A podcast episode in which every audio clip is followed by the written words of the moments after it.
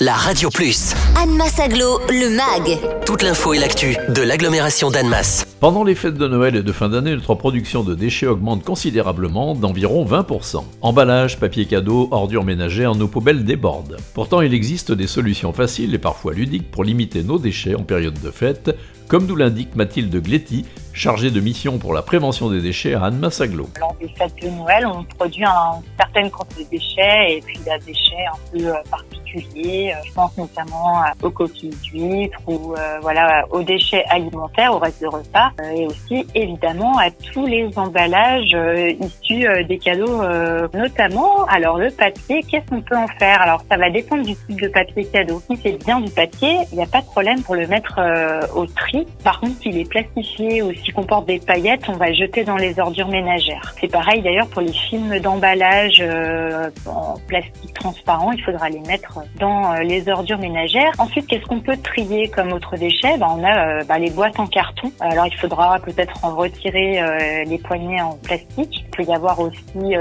des tickets de jeu à gratter. On peut les mettre au tri aussi. Les papiers bulles, on doit les jeter à la poubelle d'ordures ménagères. Pour tout ce qui est serviettes en papier, c'est comme pour tous les papiers d'hygiène comme les mouchoirs, les essuie-tout, etc. Il faut les jeter dans les ordures ménagères. Pour les emballages alimentaires, tout ce qui est emballage cartonné, vous allez pouvoir les jeter au tri. Il y a aussi un emballage qui peut poser euh, question, c'est le petit euh, carton en doré sous le saumon ou la truite, etc. Ce déchet-là, vous pouvez le déposer dans le bac de tri. Alors le sapin, euh, si vous avez donc un sapin naturel, il peut se composter. Pour cela, vous pouvez vous renseigner auprès de votre commune si celle-ci met en place une collecte des sapins. Sinon, vous pouvez déposer votre sapin dans l'une des quatre déchetteries du territoire. S'il s'agit d'un sapin artificiel en plastique, par exemple, qui est cassé, vous pouvez l'emmener à la déchetterie dans la benne désencombrant puisque ce sera euh, incinéré. Le conseil de Mathilde Gletti, pour éviter les papiers cadeaux jetables, adoptez la technique japonaise du furoshiki et emballez vos cadeaux de manière originale, chic et écologique avec du tissu.